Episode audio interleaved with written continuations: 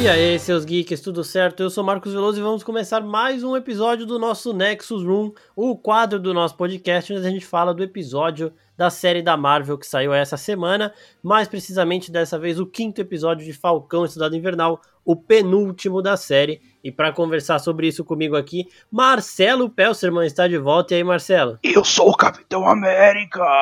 E aí, pessoal?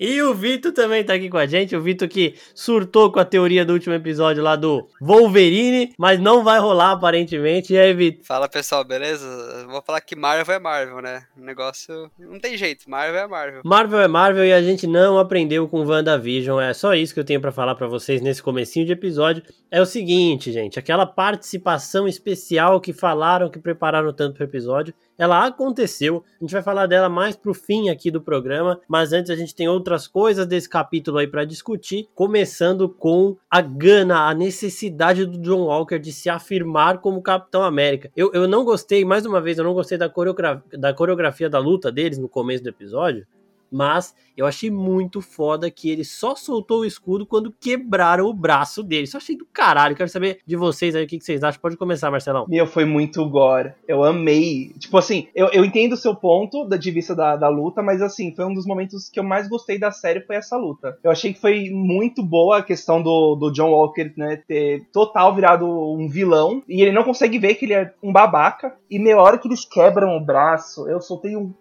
Eu também, eu também. Mano, eu fui na brisa deles, cara. Foi sensacional. E você, Vitor? Cara, eu gostei bastante também dessa cena. É... Já, já tinha mostrado pra gente que aparecer essa luta, né, dos três. E o Joe Walker, ele realmente ele é um ótimo lutador ali. Realmente alguém treinado pelo exército americano e com o soro dos super soldados, ele consegue encarar os dois. Eu só achei que deram uma baixada ali no Buck, né? Porque se a gente for lembrar, o Buck no Soldado Invernal, quando ele aparece como, como Soldado Invernal pela primeira vez, ele para o, o escudo do Capitão América com, com braços de mecânico dele e não quer nem saber se, se é um escudo super forte, se é um escudo. E o braço dele não era nem um braço de Vibranium. E ele enfrenta o Steve Rogers e a Viúva Negra, né? Ele não luta só contra um, ele luta contra os dois. Então, é, isso eu também falei no vídeo que me incomodou real, isso do Buck. Aí, mais uma vez, é aquilo que você mesmo falou no último episódio, né, Vitor? Deles é meio que diminuírem um pouco um personagem para dar uma exaltada no outro. Sim, e uma coisa que eu achei interessante foi o, o Sam, que eu achei que ele tava meio gordinho ali na luta, meio, meio fora de forma forma que depois a gente vai ver no final do episódio que ele tá realmente treinando para entrar em forma de novo. Ou seja, esse, esse tempo aí que ele ficou desde o blip até agora quando ele voltou e esse, até esse ponto da série, realmente o Sam ele ficou fora de forma ali, ele tava preocupado com outras coisas. Querendo ou não, eles mostraram pra gente o Sam voltando à forma para encarar a luta final ali no último episódio. Eu achei interessante isso. É, eu, eu entendi esse treino dele pra, tipo, é, eu acho que ele, eu não sei se ele tava meio gordinho, é que eu acho que aquela roupa é muito, muito muito alta, assim, pra ele, tá ligado? Fica meio. Parece que ele tá sufocado lá. Mas eu acho que aquele treino dele foi mais pra, tipo, eu vou assumir o manto do Steve Rogers, eu não posso ser só um cara forte. Eu tenho que ser um cara extremamente a, acima, tá ligado? Chegar no ápice do que o humano consegue ser, que é mais ou menos o que o John Walker era antes do soro, né? Não de bombadão, assim, mas ele era um militar extremamente treinado, condecorado e tudo mais. E eu acho que o Sam quer passar esse patamar aí pra, mano, agora sim eu vou pegar esse manto, então eu vou ficar bombadão. Achei bem foda esse treino dele também. Mas, assim, o, o negócio da luta, eu acho que faltou um Irmãos Russo aí, tá ligado? Pra fazer uma coreografia mais foda, pra tipo. Porque, mano, eu vi um post falando disso hoje e eu concordo plenamente. Se isso fosse no cinema, essa luta dos três do cinema ia surtar, velho. Seria aquele ápice, né, de um confronto aí que a gente tava esperando.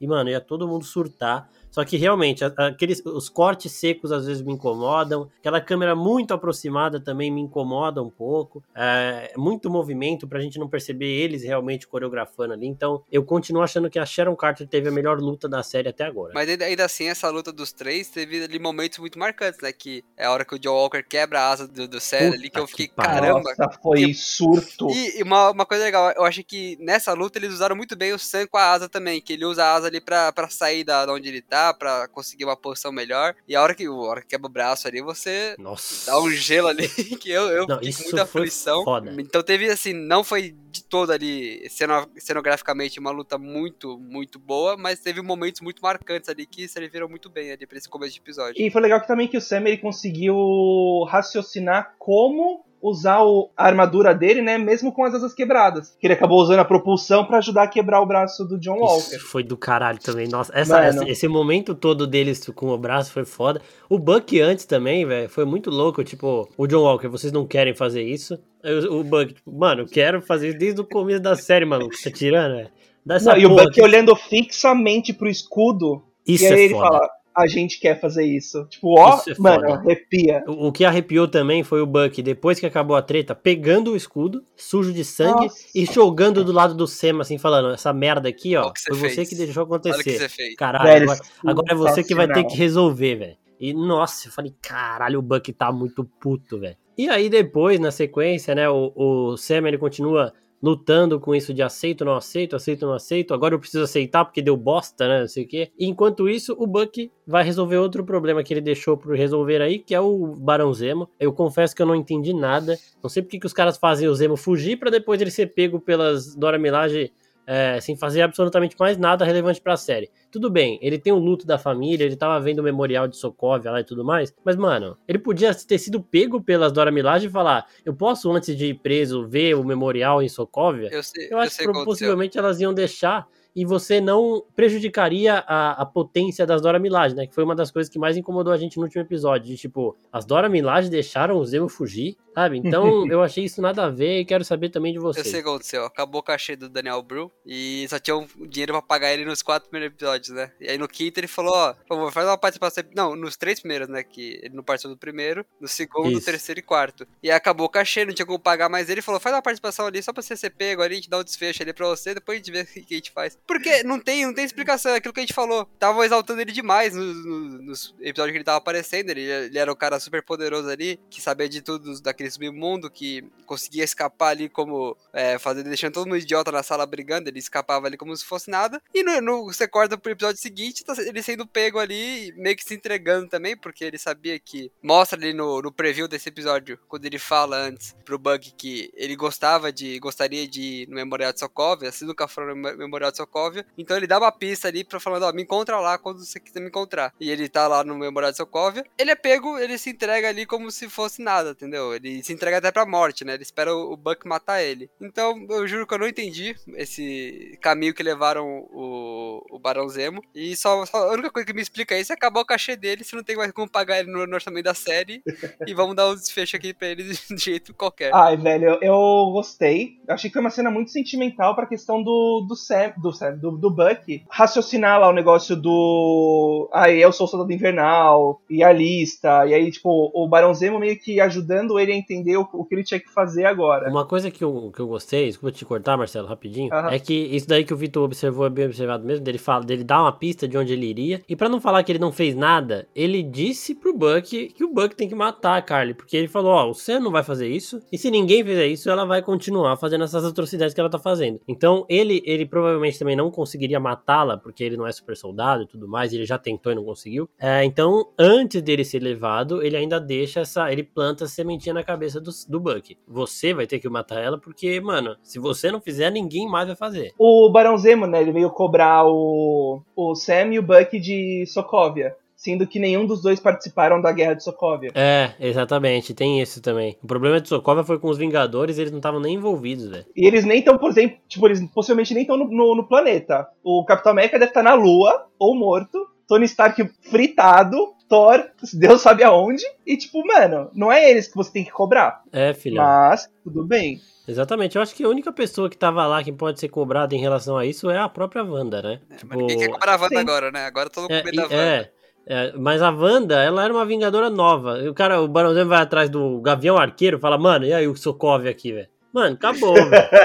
Beleza. Olha o que você fez. É, olha o que você fez. Aí ele vai falar, mano, eu tô aposentado, tô treinando a menina aqui, me deixa quieto. Mas assim, eu, eu, eu espero que a Marvel, vendo o sucesso do, do Zemo, dê algum futuro para ele como vilão mesmo, sabe? Eu gostei dessa relação dele com os dois e tudo mais, mas eu quero ver o Zemo dando mais trabalho para os Vingadores, porque eu acho que intelectualmente ele tem esse potencial. Eu acho que vem também daquela parte que eu tava te falando hoje, desculpa te Não, pode falar. Da, da Camel Nova tá recrutando a galera. Eu Sim. acho que ele também pode aparecer nisso. Só que também, pro Zemo sair de novo da prisão vai ser um negócio muito bobo, vai ser tipo repetitivo. Até porque agora ele tá em Wakanda, né? Em É, tirar lugar. ele de uma prisão da Shield é uma coisa. Tirar ele do, da balsa de Wakanda é, é, é um bagulho muito diferente, velho.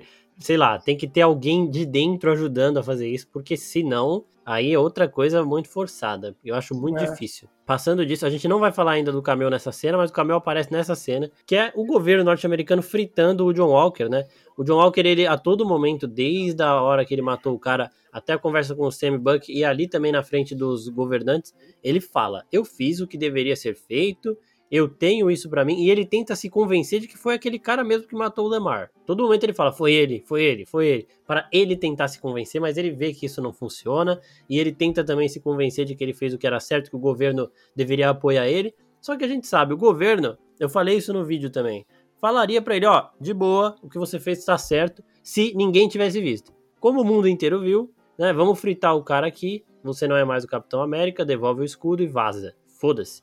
Tiraram também os méritos dele e tudo mais lá. é, ele não ficou com regalia nenhuma e aí acabou sendo abandonado pelo governo. O Camel aparece aqui, pode ter dois ou até três, né? É, viés aí nessa, nesse recrutamento que faz aí do John Walker. A gente vai falar disso mais pra frente, mas eu quero saber o que vocês acharam dessa postura dele depois de tudo isso, já com o braço quebrado, ele perdendo o escudo. Ah, eu achei muito bom. Porque é aquilo, né? Você fez a merda, abre os dedos agora, vamos, vamos assumir, né? Então, ele ali eh, se mostrando realmente pirado ali, realmente maluco ali. Lá no fundo, uns dilemas morais do tipo. Eu só fiz tudo isso porque vocês mataram meu amigo, sabe? Eu não queria ter feito isso, mas vocês me obrigaram. Então, ele lidando com esses traumas. E exatamente o que ele fala. Eu fui, eu fui criado pra isso. Eu fui criado pra matar as pessoas que ameaçam os Estados Unidos. Então, na cabeça dele, ele não tá errado, entendeu?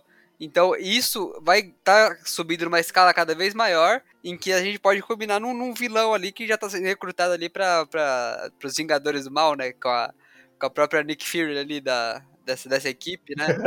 Então eu acho que a gente vai, vai escalar ali e ele vai ser ainda muito utilizado nesse universo Marvel, sabe? Não, eu, eu, eu fico feliz que a história dele não vai acabar no Falcão e Soldado Invernal.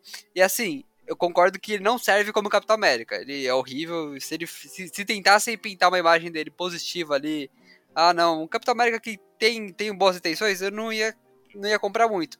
Agora, ele como vilão, ele como antagonista do, do, do Buck, do Sam, eu acho que funciona muito bem.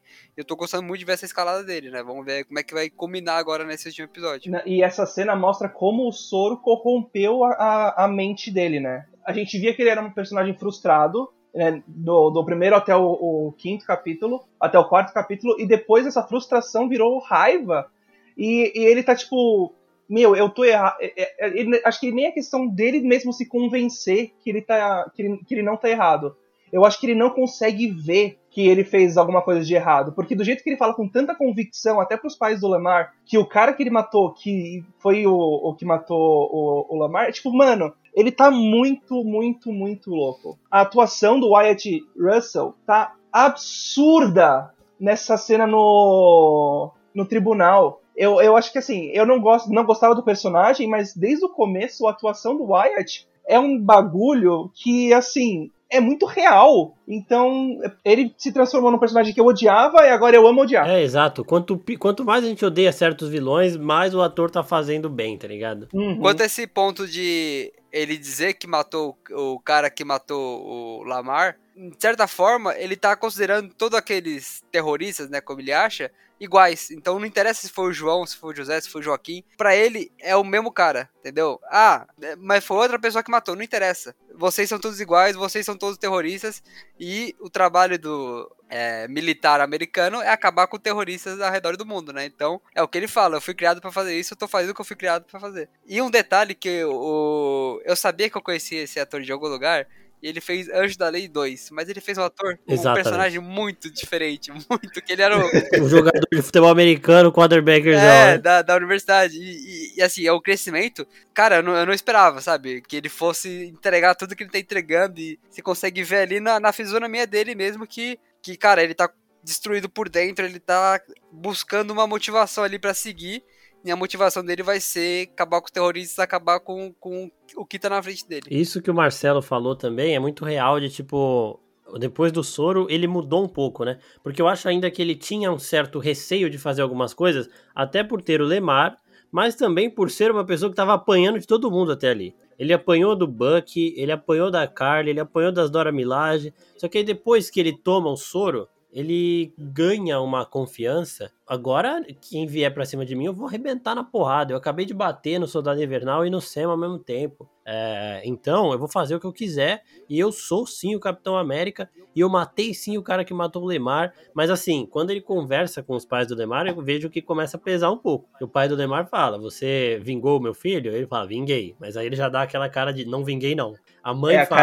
A mãe, de- a mãe do Lemar fala: Ele sempre gostou de você ter assumido esse manto. Ele era muito orgulhoso de te acompanhar nisso tudo. E ele de novo vai sentindo, vai sentindo, até que ele vê ali o cartaz dele de Capitão América. Então, mano, isso vai culminar pra ele virar um cara surtado de tipo extremamente perigoso. Então, assim, meio que o, o novo soldado invernal em nível de ameaça, né? Um super soldado aí que é, pode sair matando aí quem ele quiser, velho. Porque o cara vai ser louco foi recrutado por uma galera que a gente vai falar daqui a pouco, inclusive. Mas antes de passar pra esse pessoal aí, vamos falar do Buck e do Sam nesse final de episódio e tudo mais. Que aí a gente já passa pra Sharon Carter e pra essa nova personagem que entrou no CM. O Sam e o Buck, né, depois de tudo que aconteceu aí, eles meio que vão começando a se reconciliar. Eu até achei legal lá que o, o Buck começa a dar ideia na irmã do Sam e ninguém gosta de ver a sua irmã recebendo ideia de um outro cara, principalmente de um amigo seu. Então ele, ele já tem essa treta. O, o Sam, antes disso também, vai encontrar o Azaia, porque o Azaia, ele entende, né? O, o Buck fala com o Sam, eu e o Steve a gente nem pensou como seria para você carregar o manto de Capitão América sendo preto e tudo mais. A gente não pensou nisso, me desculpe. Quem sabe disso é o Azaia. Então o Sam vai até lá conversar com o Azaia, só que o Azaia ele sofreu muito mais na mão do governo. Ele é uma pessoa que não pode nem ver o escudo. Ele fala pro, pro Sam, não tira esse escudo da maletinha aí. É, eu não quero ver essas cores aí. Porque, mano, ele passou 30 anos na cadeia, ele tem aquelas cicatrizes que ele mostra. Então ele vai mostrar pro Sam ao mesmo tempo que ele mostra a importância das pessoas se verem representadas nisso, ao mesmo tempo que ele mostra pro Sam, é, o Sam pensa assim, tipo, eu tenho que recompensar tudo que esse cara passou, então eu tenho que ser o melhor possível com esse manto.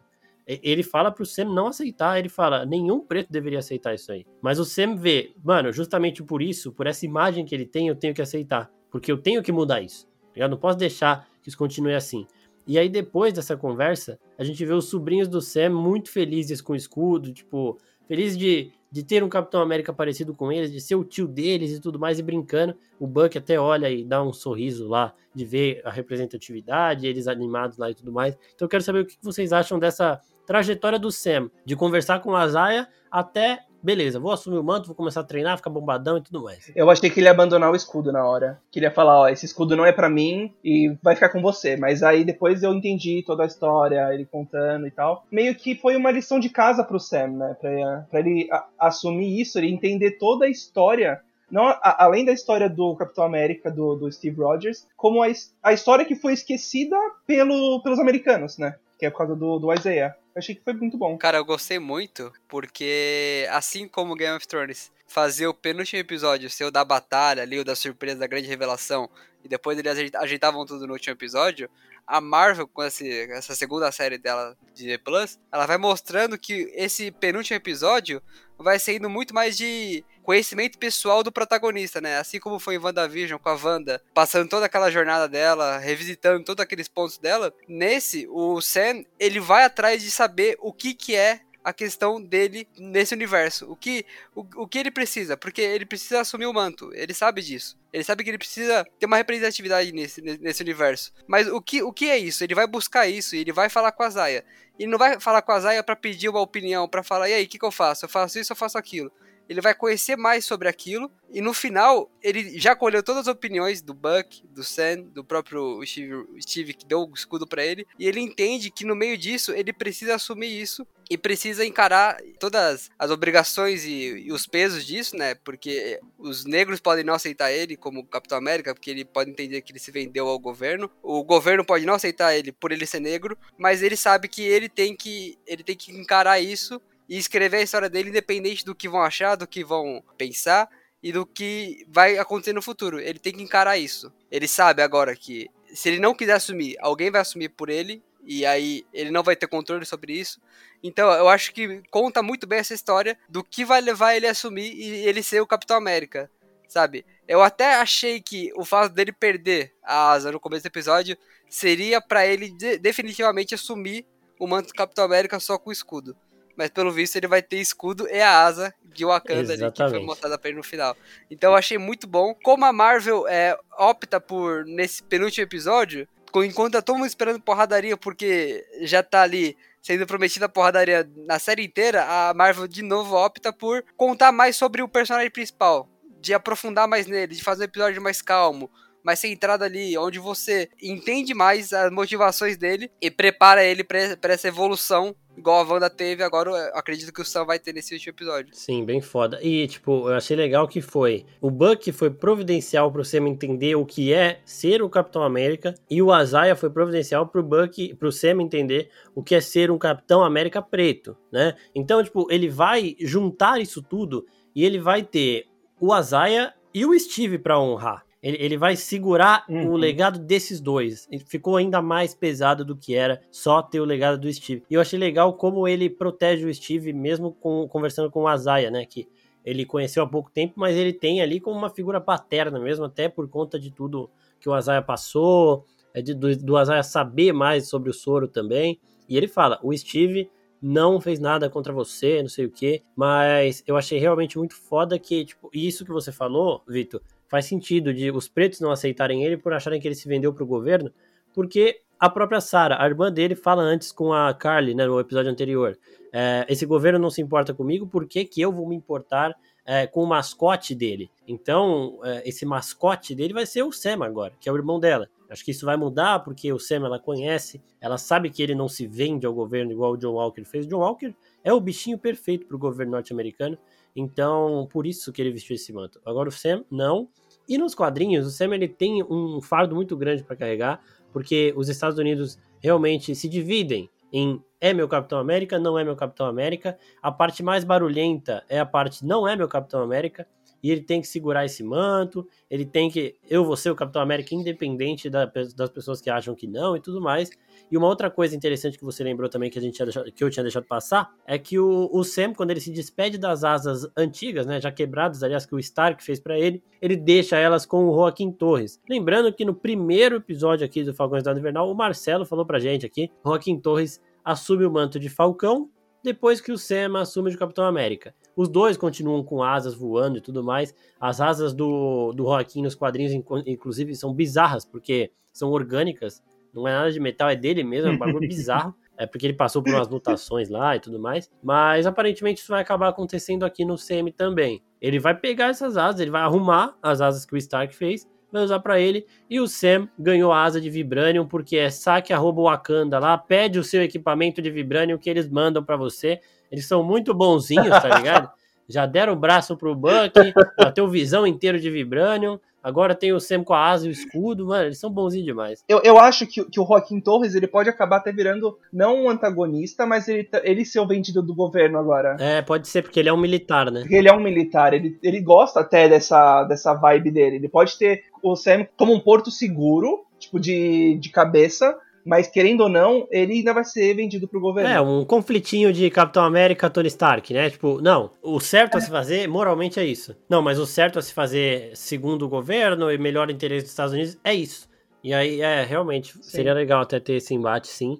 É, mas eu acho, eu acho até que seria legal ver o Joaquim entrando na porrada no episódio, mas eu acho que é muito curto período de tempo ele arrumar as asas. Né? Não, é, é aí curto. depois a gente vê o Sam e o Buck treinando com o escudo. Isso aí que eu achei meio que um erro de continuidade, porque assim, o Sam e o Buck eles estão lançando o escudo perfeitamente, os dois. joga um, pega o outro, bate em três árvores, eles pegam, não sei o que. Aí corta pra cena seguinte, o Sam treinando sozinho, ele não acerta mais. Ele não acerta mais.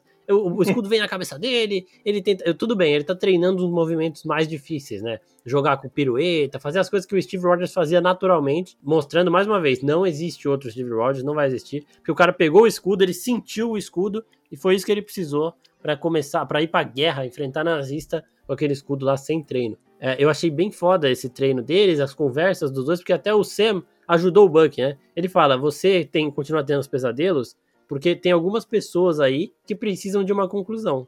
E aquele senhor, o, o japonês do primeiro episódio, ele precisa de uma conclusão. Porque o Buck matou o filho dele e ele não sabe como o filho dele morreu. Então acho que além da, do confronto final, vai ter o Buck tentando resolver essas pontas soltas aí uh, que ele deixou para finalmente aí sim se libertar de qualquer fardo que tenha do Falcão, do Soldado Invernal. Aí. Cara, quando apareceu essa cena dele lançando o escudo, depois treinando o lançamento do escudo, eu só consegui pensar, acho que foi no Homem-Aranha, no, no Guerra Civil, quando ele fala, mas cara, não faz sentido. Não, não entendo a física de você lançar esse escudo assim, desse jeito. É, às vezes a física não se aplicam aqui, é. É, então eu achei muito bom você conseguir aí sozinho. Também tem esse lado do, do, episódio, né? Do, do Buck e ele entendendo lá quais são as obrigações dele.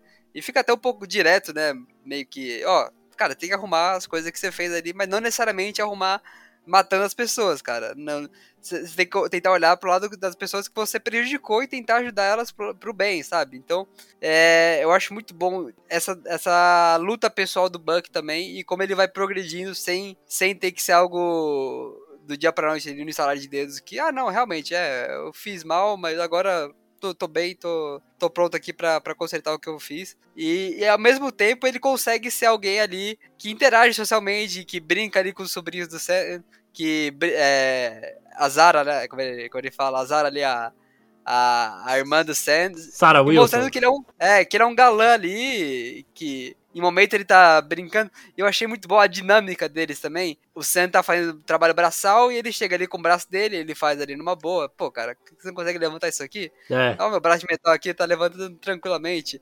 Ou do, da primeira cena ali que ele tem o um vazamento, ele vai tentar mexer no negócio. eu achei muito bom que ele fala.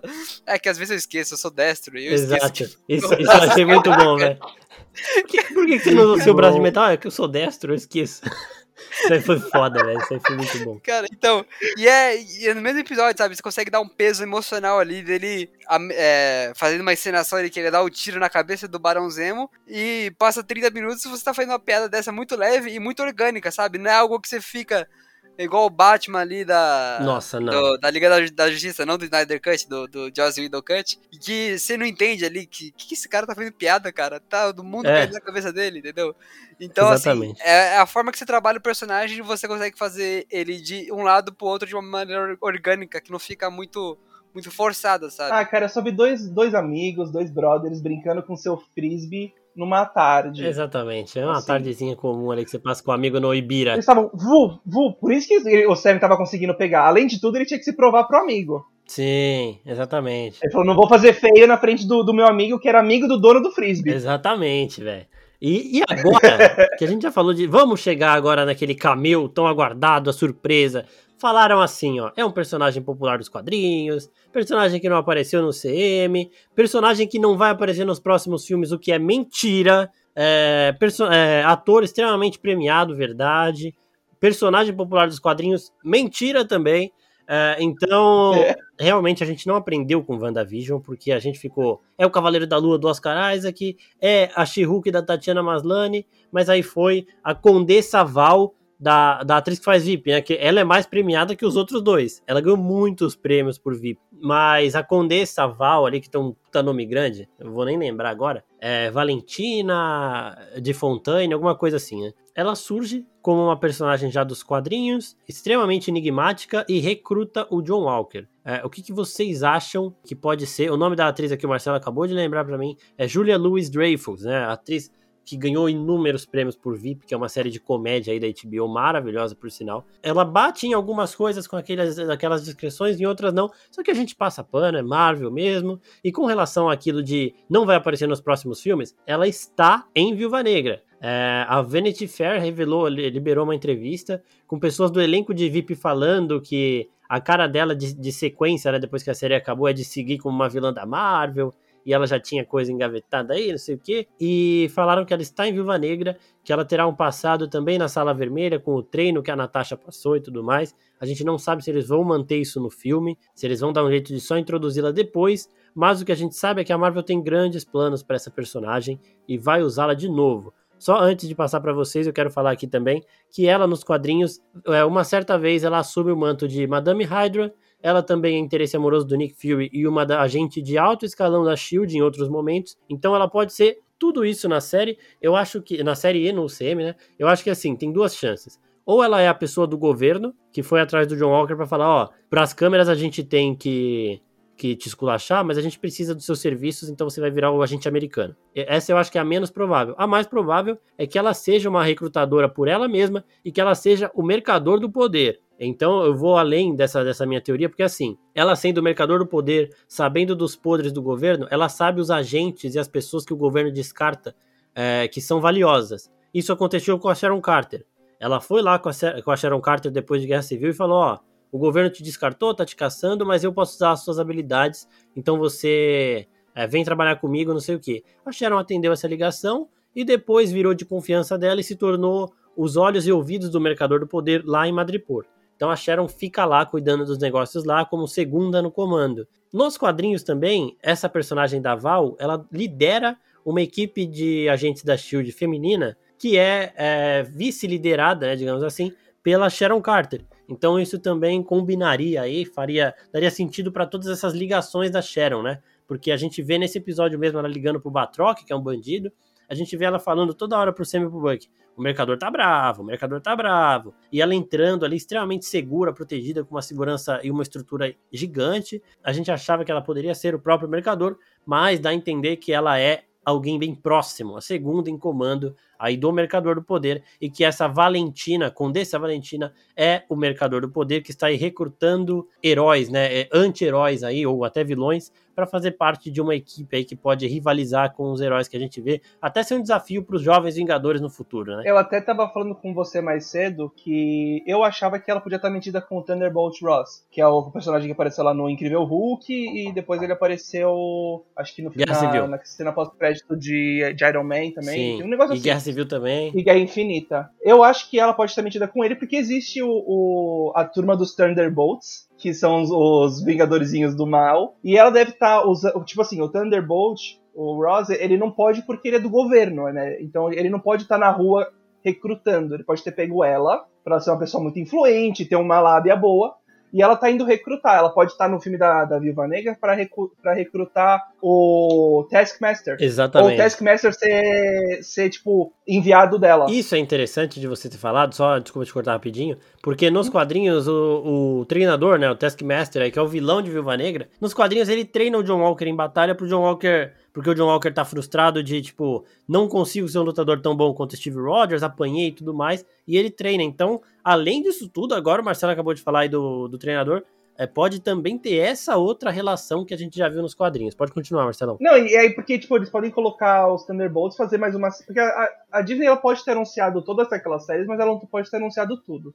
Ela pode ter, pode ter tipo, guardado uma dos Thunderbolts para anunciar não no final dessa temporada, mas tipo, sei lá, no final de, de Viúva Negra, ou tipo, eles jogarem alguma dica, igual eles fizeram, a Disney fez com o Mandalorian segunda temporada, que no final, na cena pós-crédito, eles anunciaram a série do Boba Fett. Sim, é, isso é interessante porque a gente já viu a Vanity Fair aí, que é um veículo é, de credibilidade, falando que essa personagem da Valentina tá em Viúva Negra. O Thunderbolt Ross a gente já viu em trailer de Viúva Negra também.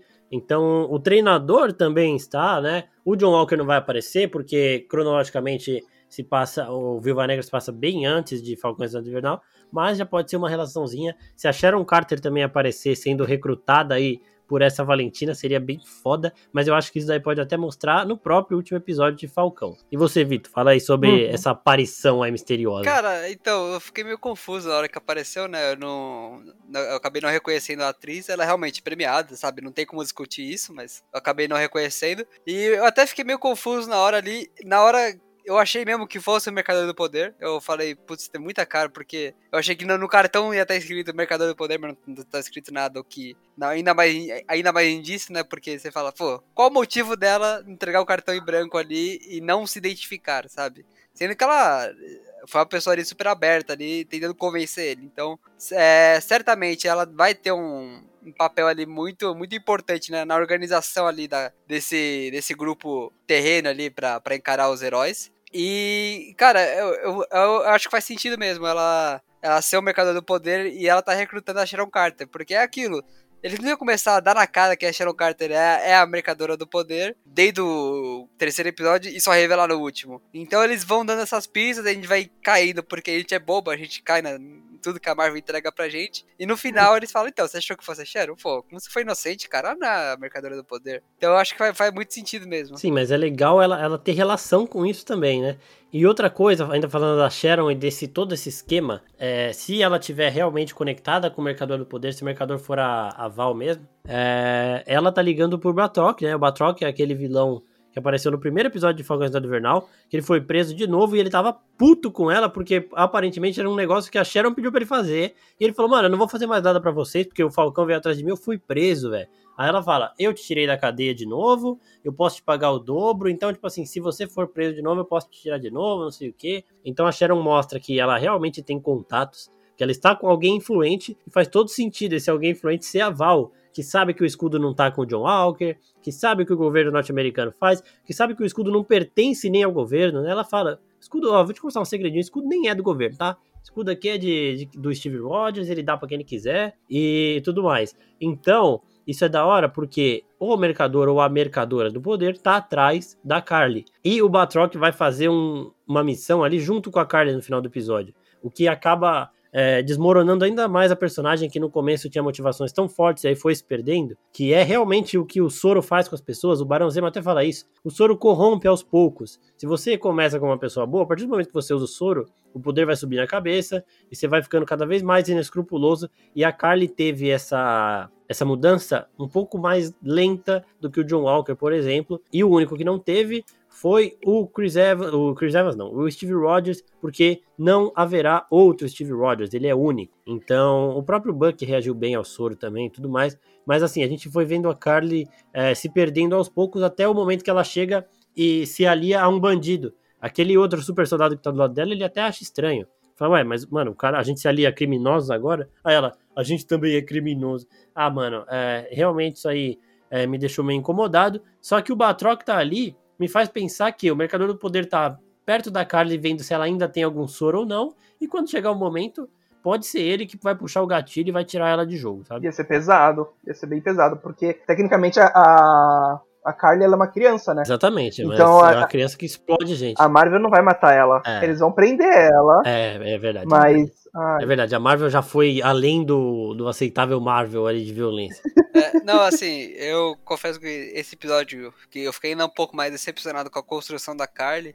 porque realmente você ia trazendo desde o começo ali alguém que tinha motivações boas, que tinha ali coerentes, sabe? Não, não necessariamente boas ou ruins, mas coerentes, que faziam sentido, que realmente eles tiveram ali o, o mundo que eles tiveram que sobreviver durante cinco anos ali, que tiveram que se adaptar pra, é, com esse mundo durante cinco anos. E depois a galera voltou e ali tirou tudo deles. Só que ao mesmo tempo você começa a entrar em umas contradições, sabe? Do tipo, pô, vocês são, vocês são tão legais ali, vocês querem fazer bem para tanta gente, mas ao mesmo tempo vocês querem matar o, esse órgão do governo que não tem nada a ver, que não, não, não é necessariamente o exército, eles não estão ali matando pessoas, eles estão administrando as coisas, é, da maneira que você quer ou não, mas eles estão fazendo o serviço deles. Então você querer explodir as coisas, você querer matar as pessoas só por conta dos seus ideais, eu, eu acho que ela já começa a se perder um pouco e entra nesse episódio.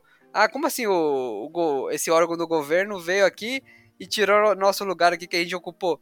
E aí ela acaba trazendo isso de uma maneira que eu, acho que se perde um pouco e ela é, vai assumindo esse papel de vilã sem necessidade, sabe? Ela podia muito bem tentar resolver as coisas da, da maneira mais, mais limpa possível, mas ela, ela entende que é mais fácil assumir esse, esse papel de, de criminoso, de terrorista e fazer os ataques dela, negociar agora com o Bartrock. Então, eu acho que é uma personagem que acabou se perdendo muito ao longo da série. Sabe? E aí, para finalizar só o episódio, é, qual é que, quais são as suas apostas? Aí eu falei que a gente faria as apostas aqui pro, pro final, pro season final, e eu já fiz as minhas aqui de que a Sharon ela é uma segunda em comando aí da Mercadora do Poder, a Mercadora é a Valentina, e que elas estão colocando o Batroc ali de agente duplo para ficar vendo a Carly de perto e tudo mais, e que realmente o John Walker pode ser recrutado para esse time aí de anti-heróis barra vilões aí que tá se formando no CM. Marcelo, começa você aí, aposta pro season finale. Bem, eu tô pensando aqui, porque é o que eu tava te falando. No começo, pra mim, a série foi muito difícil de eu acabar gostando dela, né? Eu comecei a gostar Sim. agora. Mas a, a, minha única aposta que eu tenho é que, assim, mano, eu quero ver muita porradaria. Mas acho que não vai ter tanta porradaria no final, não. É, eles levaram a treta pra porque... Nova York, né? A gente tem que lembrar disso, que eles hackearam o lugar lá da, daquela, daquela agência Mas lá, então. O máximo que eles podem fazer é explodir um prédio, velho. É. E é isso. Exatamente. Mas, ó, eu, eu acho que o, eles vão abordar esse negócio do, dos Thunderbolts, eu vou colocar entre aspas, porque não sei se vai ser esse nome, na cena pós-crédito. Ah, uma boa aposta. Porque eu acho que o John Walker não vai mais aparecer na série, tipo, na... No conflito. Quesito principal. Sim. Eu acho que a Carly, a Carly vai ver que ela tá errada, e aí ela vai quebrar a cara, e vai ver que, tipo, ela foi corrompida, e aí acho que ela vai acabar se entregando. Ah, isso é da hora, isso é da hora. E você, Vitão, só pra encerrar o programa aí, suas apostas. É, eu acho que vai ter uma super batalha aí com Carly, com Buck, com Sam, e com o John Walker vai aparecer também, porque é, é, até, é até engraçado que naquelas, naquele mini trailer que soltaram do final da temporada, aparece ele andando numa, numa rua de noite com o escudo, e deram um zoom no escudo, e é um escudo que não é o do Capitão América. E aí ficou a dúvida, né? Será que é um erro de pós-produção que esqueceram de substituir ali? Mas na verdade não, porque a gente vê na cena pós-crédito desse episódio que ele tá montando o escudo dele. Sim. Então ele vai ali eu, eu só tenho um. É, não sei se. Eu tenho pena dele, que eu não sei se ele sabe que o escudo é de vibrânio, né? Então. o verdadeiro, né? Puta, é mesmo. Então, ele, ele vai jogar o escudo de metal na parede não vai voltar pra ele, velho. Um escudo de latão. É. Tá ligado? Então, uma hora ou outra ele vai descobrir isso. Não sei se ele já sabe ou não, mas enfim. e eu acho que vai ter uma super porradaria nesse final. E eu, eu ainda acho que vai, vão ter revelações sabe? Não vai ser só na porradaria que vai se resolver a série e opa, prendemos aqui, acabamos. Eu acho que ainda vão ter revelações ali. Confesso que eu não consigo não ficar empolgado com coisa da Marvel, com o episódio da Marvel. E tô, tô empolgado aí, tô esperando alguma coisa. E eu tô esperando três cenas pós-créditos aí, aparecendo um monte de coisa aí. Eu acho que umas duas vai ter, pelo menos. Então, por favor, é, a gente vai ter maio sem nada aí de Marvel. A gente ficou mal acostumado. Depois de um ano sem Marvel, agora tem Marvel toda semana. Vai ficar um mês aí, eu não vou aguentar. Então, pelo menos duas cenas pós-crédito pra gente ficar fazendo teoria aí. É, é, o máximo, é o mínimo aí que a gente pode querer. Eu quero agradecer vocês dois mais uma vez por estarem aqui em mais um Nexus Room. Obrigado, Marcelão. Muito obrigado pelo convite. E valeu, Vitor. Eu que agradeço. Sempre bom estar aqui conversando sobre Marvel. É, arrasta aí também o nosso feed para ver os outros episódios de Nexus Room, porque a gente faz um monte de teoria. No último, inclusive, teve uma teoria super brisada aí de é, Hugh Jackman e Madripoor e tudo mais, que vocês vão surtar se ouvirem, porque ficou muito boa mesmo. É, também tem os nossos sobre filmes e séries, que é um outro quadro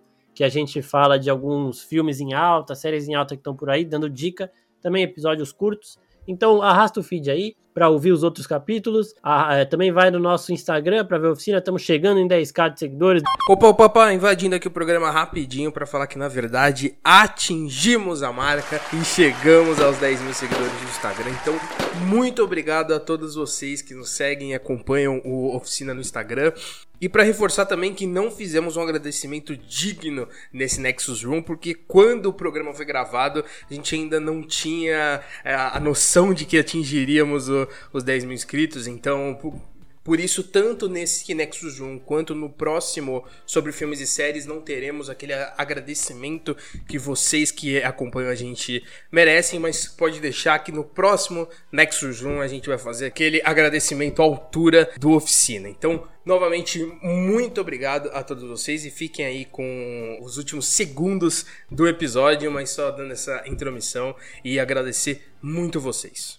Muito obrigado a todo mundo que está dando esse apoio pra gente. Também vejam nosso Twitter, nosso canal no YouTube, que tem um monte de teoria e tudo mais. E até a próxima, pessoal. Tchau, tchau. Valeu!